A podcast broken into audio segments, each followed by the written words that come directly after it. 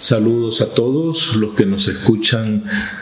Estamos en la tercera semana de Cuaresma, en esta tanda de retiro en línea, con el tema A través de la cruz hacia la luz. Y el subtema de esta tercera semana de Cuaresma es La cruz, la sabiduría de Dios.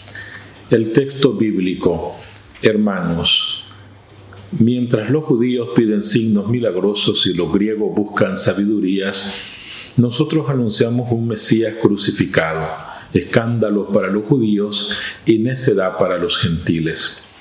Pero para los que Dios llama, sean judíos o griegos, este Mesías, este Cristo es el poder de Dios y la sabiduría de Dios.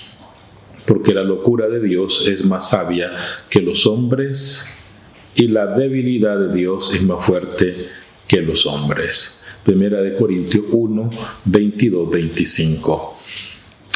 Proclamar un Mesías crucificado.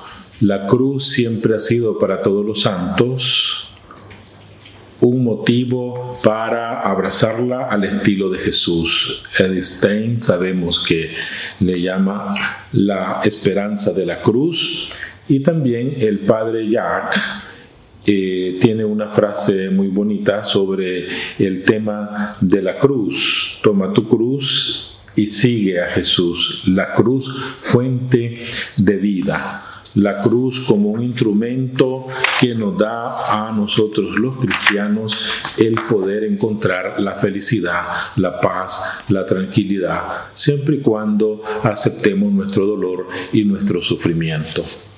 Bautizar el sufrimiento. La cruz significa bautizar el sufrimiento en la felicidad. Era el tema de eh, una tanda de retiro que dio el padre Jack. En primer lugar, ante el sufrimiento, el silencio es esencial, el, silencio interior en lo más profundo del corazón para encontrarnos con aquel que le da sentido a la cruz, al dolor y al sufrimiento, que es Jesucristo nuestro Señor.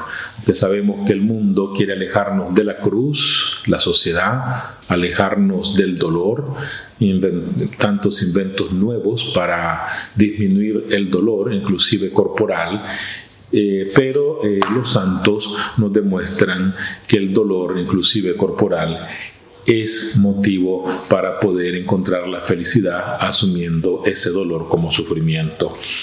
Los temas de la semana los pueden encontrar ustedes en los documentos que les, se les hace llegar en el correo, pero voy a mencionar para el lunes 4 de marzo la señal de la cruz sería el tema a meditar. Para el martes 5 de marzo ampliar el corazón. Miércoles 6 de marzo rezar con el corazón. Jueves 7 de marzo, amar a las multitudes en apuro, porque si bien sabemos que hemos de tener una oración eh, silenciosa, una oración personal, pero la oración cristiana no es intimista, no es individualista, sino que siempre busca el bien de los demás al estilo también de Teresa de Lisieux que quería ser misionera. ¿Qué pequeña cosa puedo hacer hoy por alguien cercano que esté pasando por un momento difícil? Para este jueves 7. Miércoles 8 de marzo, Cristo en medio de nosotros, el que nos da la fuerza para poder orar y también para poder ejercer nuestro apostolado activo. Sábado 9 de marzo, escuchar con María, siempre la Madre que está para orientarnos, siempre la Madre que está para orar con nosotros, siempre la Madre que está para llevarnos a Jesús.